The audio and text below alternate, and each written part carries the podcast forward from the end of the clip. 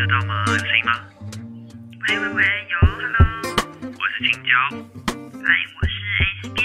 欢迎回到 Hit Me Up 下班打给我的第三十一集。今天呢，要跟大家来聊聊行销的部分啦。到底文案要怎么写才可以骗点击？行销人这样下标就对了。那在节目正式开始之前呢，再来念一个五星评论。呃，这位同学是李 VJ，是这样念吗？他说喜欢听 S 边讲话，你不觉得从头到尾大家都在夸奖我？好啊，我这个 这一集差不多换一个人主持就好了。好开心我哦先卷我的，我先把我的东西困困就走了。呃，常常听完 S 边讲话，就有一种豁然开朗的感觉，收获良多。很喜欢 S 边充满能量跟勇往直前的态度，讲起事情来也超有条理，超棒的耶！爱你。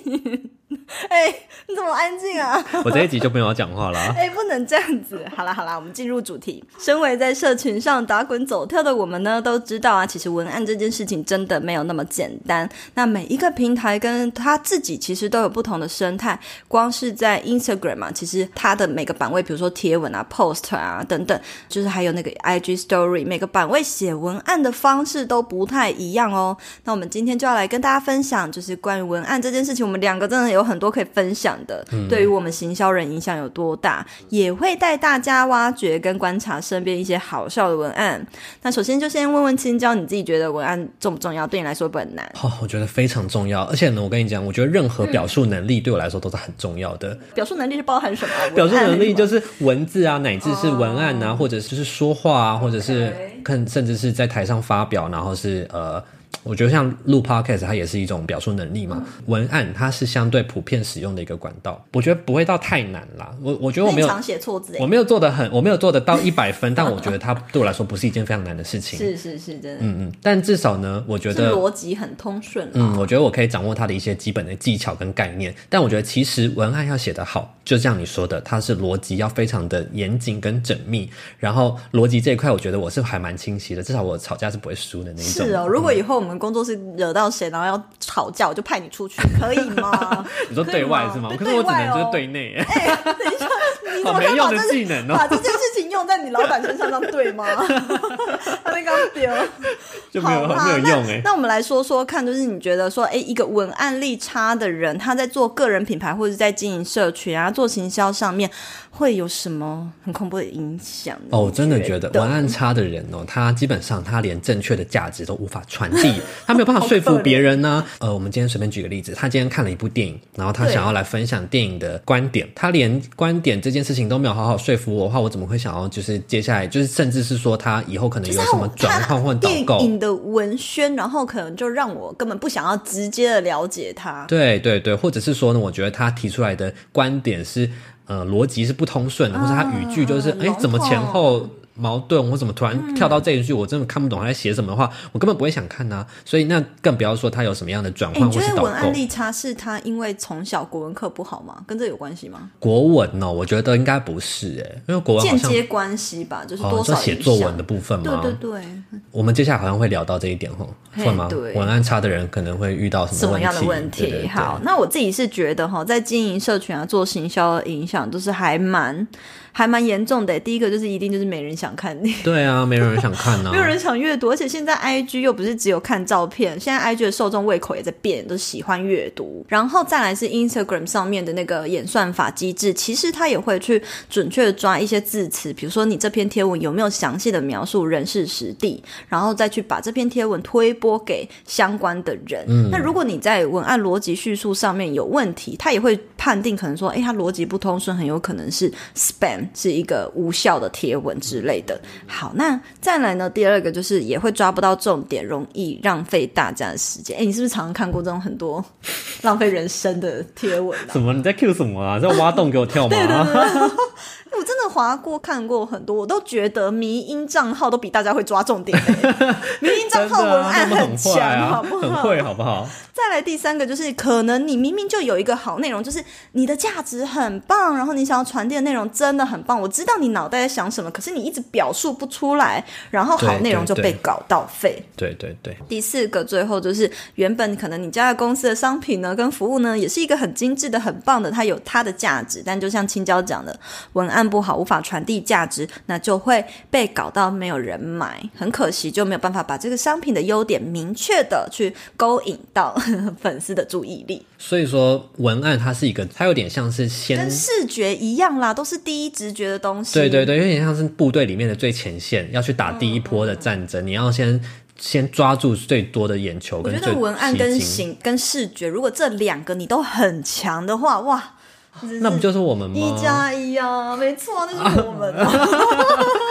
好了，那在图集考考内，我很很常讲到哦，就是在做 IG 贴文的时候，一个好的标题要具备怎样的特质，就先成功了一半。我这我讲了一百次，你好答错完烦蛋了哦！我真的觉得我没有很有把握哎，我就写说，嗯、引起共鸣与情绪。好啦，其实你答对了一百分呢、哦哦真的哦没错。其实这就是一个最重要的特质。很多人都觉得下标很难呢、就是我们我待会也会一一的跟大家分析我们最常用的下标手法有哪些，让大家在做 IG 贴文或社社群的贴文的时候，更能够掌握到它的重点。这一集我觉得大家要拿起笔记，以前大家就是听过就算了，这一集你真的是要停，下来。你你拿笔记看是要用那个毛笔，还是要用钢笔，还是要打字都可以，好不好？总之呢，我觉得大家都把这个标题的下标方法想讲的很难，可是我觉得最简单的自我检测的方式就是，当你下完标题的时候，自己去念念看，念一下那个句子。听起来有没有引起一个就是情绪？这情绪很有可能是惊恐、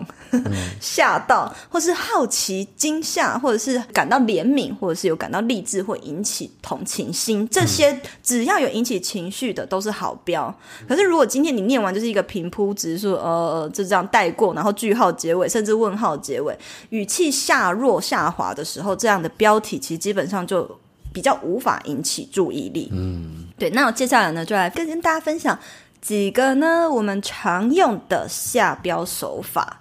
就是第一个呢，其实你你也是你蛮常用的，就是威胁的一个 恐吓，因为我就是傲娇啊，所以我会用一些傲娇的语气，但就是虽然是威胁的句子，但听起来也是傲娇的话。哎、我觉得这部分你可以拿工作室账号来举例分。享是不是？对，举例分享你曾经下过哪几种威胁表，其实很多哎、真的，我一直在威胁大家。对啊，你一直在威胁大家，因为我很常就是会拿青椒下标题的一些贴文做一个范例去提供给我的学生看。我之前下过一个标题是说没做到这三点，难怪收听率这么低。嗯，他就想知道说，哦，那到底是哪三点？就是我会跟自己关联起来。对，然后还有一个是经营 IG 不露脸就输了什么的这种，还有一个呢，他贴这个标题下超好，叫做 IG 没做到这三点，小心变成路人账号。就这些种种的都是一种恐吓啊或威胁他、啊、不这么做就会怎么做的一个下标手法，只要能够引起恐慌的都是好标啊。所以我们也是慢慢一路摸索出来，就发现说，哎，我们的粉丝其实还蛮喜欢被我们骂的。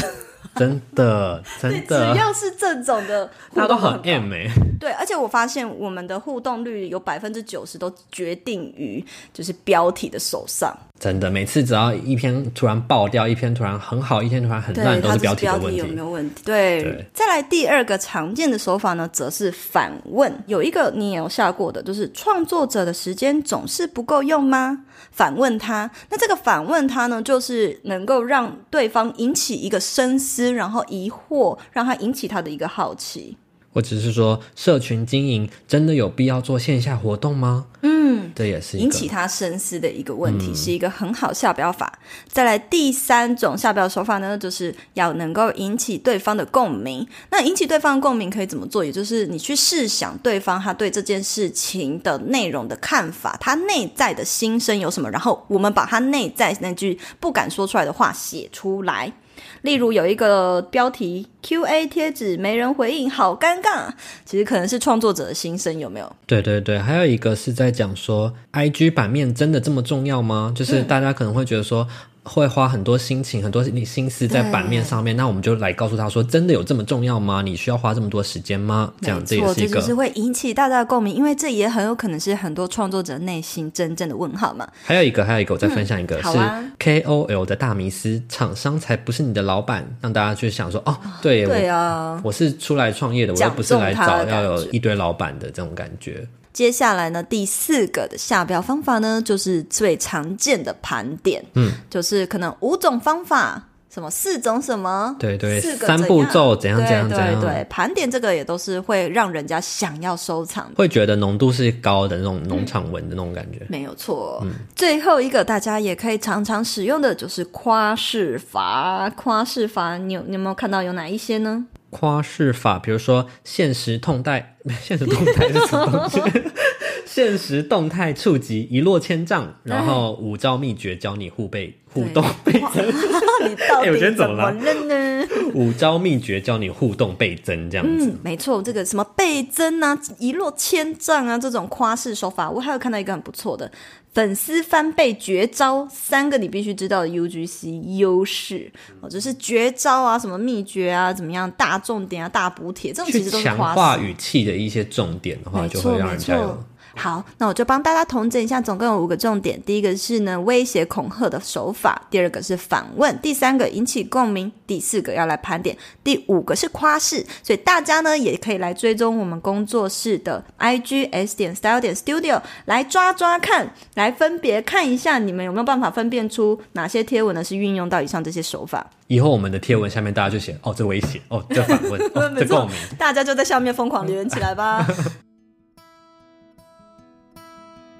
身为内容创作者，你是不是也很常倦怠，不想写贴文？一个人努力久了，总会累得停下脚步，但是一群人就可以彼此督促、加油打气。PPCC 创作者爆米花计划是一个专属于内容创作者的脸书社团，凝聚彼此的力量，互相交流，化解孤单奋斗的心情。现在就打开脸书，加入创作者爆米花计划吧。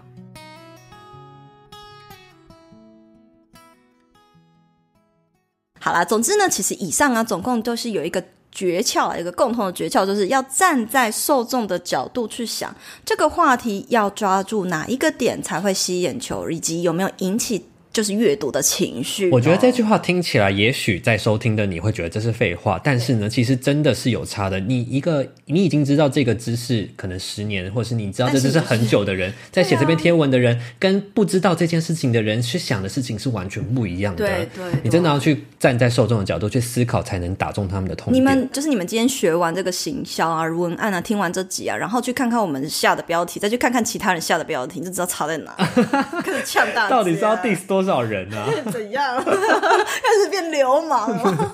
好了好了，那总之呢，其实啊，呃，文案呢也不光只是社群人员必备的能力哦。我觉得其实对所有人，你以为就是做社群的人才要注意吗？不不不，对所有人的生人生呢，都占了很重要的因素。那青椒，你觉得呃，文案力差的人，他可能会在人生遇到什么问题？哇，这个我真的很想好好坐下来聊一整集。对啊，我看你写了两篇文章啊，我的天哪！我觉得文案呢，它是一个，其实是我们在写贴文的时候是可以坐下来好好去思考，然后起承转合，每一个转折语气要怎么样去说服别人的一个。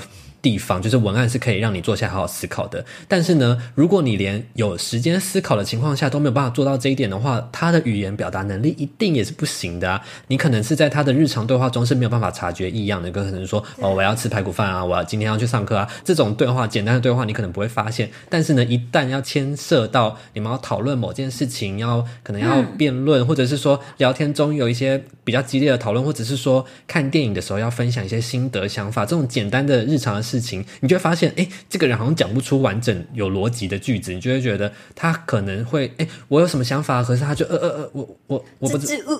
对，就讲不出来。我觉得他即便是脑中有一些想法在碰撞，但是无法逻辑化、条列化，然后用可以说服别人的方式讲出来的话，都会让人家觉得这个人没有在思考，然后这个人逻辑不通顺，然后他无法说服别人，也会进而觉得对他没有信任感。对，没错，尤其是在职场上呢，我觉得影响也是很大的。就是比如说，像我如果今天是以一个主管身份，然后再问一个人问题，或是叫他写报告给我，结果写出来的东西乱七八糟，我真的是会把那纸撕烂。你刚刚讲这句话的时候，干嘛看我一眼？我就想说，那啊，这个空间也没有别人啊，我就要看你了。我突然觉得是在讲我吗？没有了，没有了，你这么棒，对不对？好可怕、哦！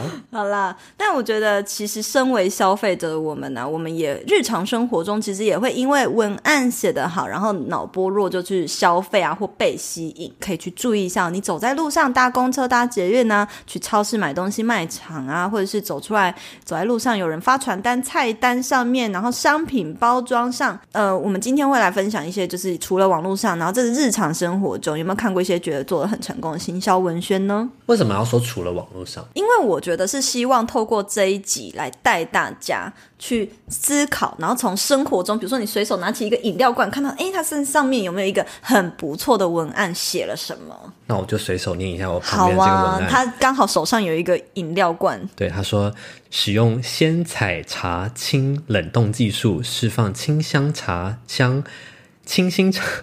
好了，我觉得这个不是文案的问题，我觉得是念出来这个人表述能力有问题、啊。再一次，再一次，给我一次机会。我要用那个那种广告那种音效的男生的声音来讲。好啊，要让他很舒服那种吗？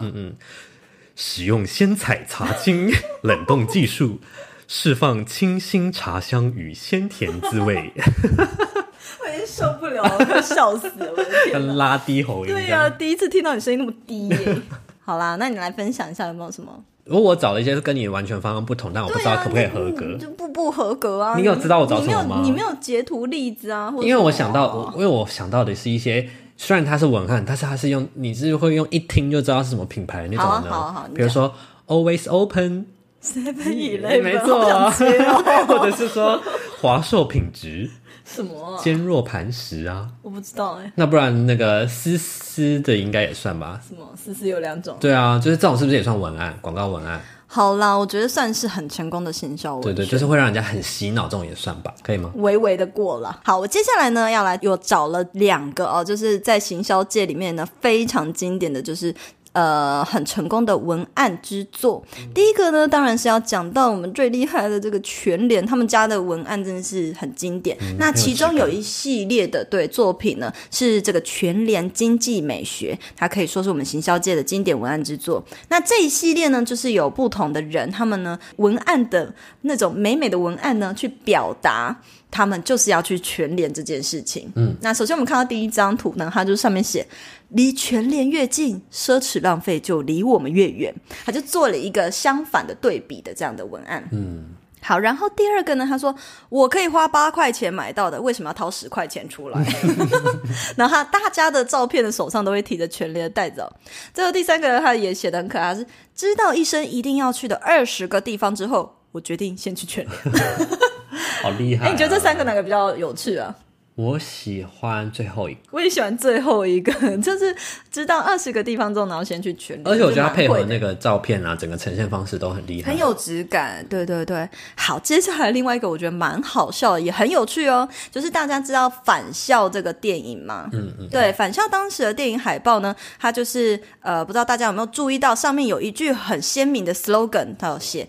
你是忘记了，还是害怕想起来？而且这句话广泛应用在梗图里面呢、啊，对很常使用啊。接下来呢，就是各大品牌呢都在模仿这样子的照样造句的一个海报。第二张图呢是来自家乐福，它就是也模拟了这个返校的它的一个海报的排版设计，然后上面写返家 return，然后右边写你是忘记了还是故意漏一个东西没买，然后就急着回家这样子。就是也说不上什么有什么逻辑，但就是很好笑啊！它就中间的图，人家返校中间图是那个女学生嘛，它中间的图是那个购物篮对，然后它连那个字体红色什么都一样，这样。好，然后第三个我觉得超好笑，就是 Burger King，它也是背景很阴森、很昏暗，然后中间有一个大汉堡，上面就写用那个返校的字体红色写两个字“华宝”，然后英文写 “Buy it”。然后右边写你是吃不饱还是害怕吃太饱？好 没逻辑哦，但就是让人家觉得给过给过这我觉。得很可爱，我觉得这个文案模仿潮实在是太好笑了，而且我觉得是一个很成功的行销。最后呢，我想要请，就是我们也会来分享呃几个有没有很搞笑，你看过最搞笑、最问号、比较浮夸的广告文宣，不管是网络啊、电视或现实生活中周遭的都可以。那请教你要不要来分享？我觉得我找的案例都跟你想的应该都原本都想的不一样。到底有没有 get 到我啊？你又没有连上线了，是不是？没有没有，好，我往下看一下。我觉得像之前有一个在梗图上很有名的是是喜欢玩水吗？那你来洗碗的这种。蛮可爱的。然后接下来我就找了一系列就是谐音梗的的那种商店的名称，有一个叫做蛤蜊，哈利波特，可它明明就念隔离隔离隔离波隔离波特，但是它就是让人家觉得是哈利波特那种感觉。然后还有一个是卖蛤蜊的啦。对对，还有另外一个是在卖面的吗？他写银面颜面丝条，啊对对，他写颜面丝条，然后是 银，对，就是是盐巴的盐，然然后后面条的面然后丝一丝就是那个丝丝入扣的那个丝，对然后面条条的条 颜面丝条，其实都颜面丝条哦。然后还有另外一个是什么钻牛角尖，哦然后它是卖煎饺的。然后它那个饺子里面还包一个牛，这样子。对对对对对，就是这种，你你看到谐音的会不会生气？我看到谐音，我会觉得很老梗。对，哎我也觉得很烦，你就是会生气，对，我我比较。喜欢有意境的。我找了两个，你找那个比较台湾例子，我找了两个应该算是大陆的例子，就是 他就是卖植发的，他应该是一个植发的诊所，然后他就写大大的两个字脱发，上午植发，下午上班。他应该是要讲说这个复原期很短，可是我就觉得很浮夸，马上可以去。上班了，对对对对，然后第二个呢是十八元把你的肚子搞大，听起来超可怕。其实他是在卖水饺，叫你来吃水饺的意思。谁想要把肚子搞大啊？对啊，可是我觉得很浮夸，很可爱。